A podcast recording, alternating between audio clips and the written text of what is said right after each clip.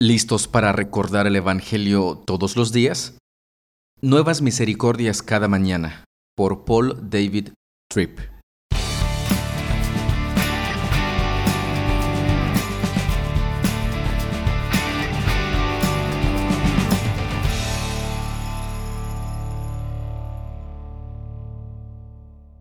No te quejes con alguien más, clama a Dios él nunca tendrá oídos sordos para las súplicas de su pueblo.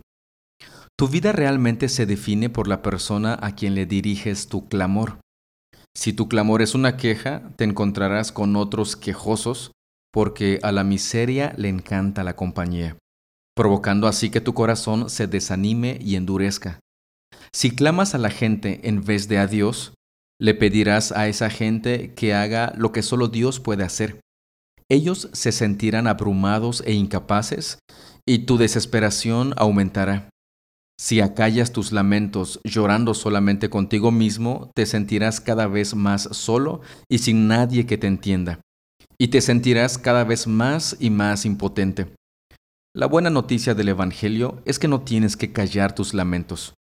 No debes avergonzarte por tener razones para llorar, y ciertamente no debes sentir que Dios es muy grande o distante y con cosas más importantes que hacer que escuchar tu clamor.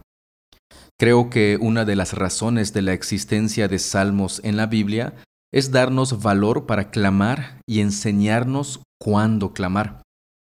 Muchos son, Señor, mis enemigos, muchos son los que se me oponen y muchos los que de mí aseguran Dios no los salvará. Salmo 3, 1 y 2. Responde a mi clamor, Dios mío y defensor mío. Dame alivio cuando esté angustiado. Apiádate de mí y escucha mi oración. Salmo 4.1.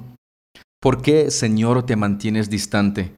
¿Por qué te escondes en momentos de angustia? Salmo 10.1. ¿Hasta cuándo, Señor, me seguirás olvidando? ¿Hasta cuándo esconderás de mí tu rostro? Salmo 13.1. Defiéndeme, Señor, de los que me atacan. Combate a los que me combaten. Salmo 35.1. Mis lágrimas son mi pan de día y de noche, mientras me echan en cara a todas horas, ¿dónde está tu Dios? Salmo 42.3. Oh Dios, tú nos has rechazado y has abierto brecha en nuestras filas. Te has enojado con nosotros Restauranos ahora. Salmo 61. Hay muchos pasajes como estos en los Salmos. Están ahí para animarte a clamar a aquel que nunca tendrá oídos sordos para tus lamentos y que además tiene el poder y la voluntad para suplir tu necesidad.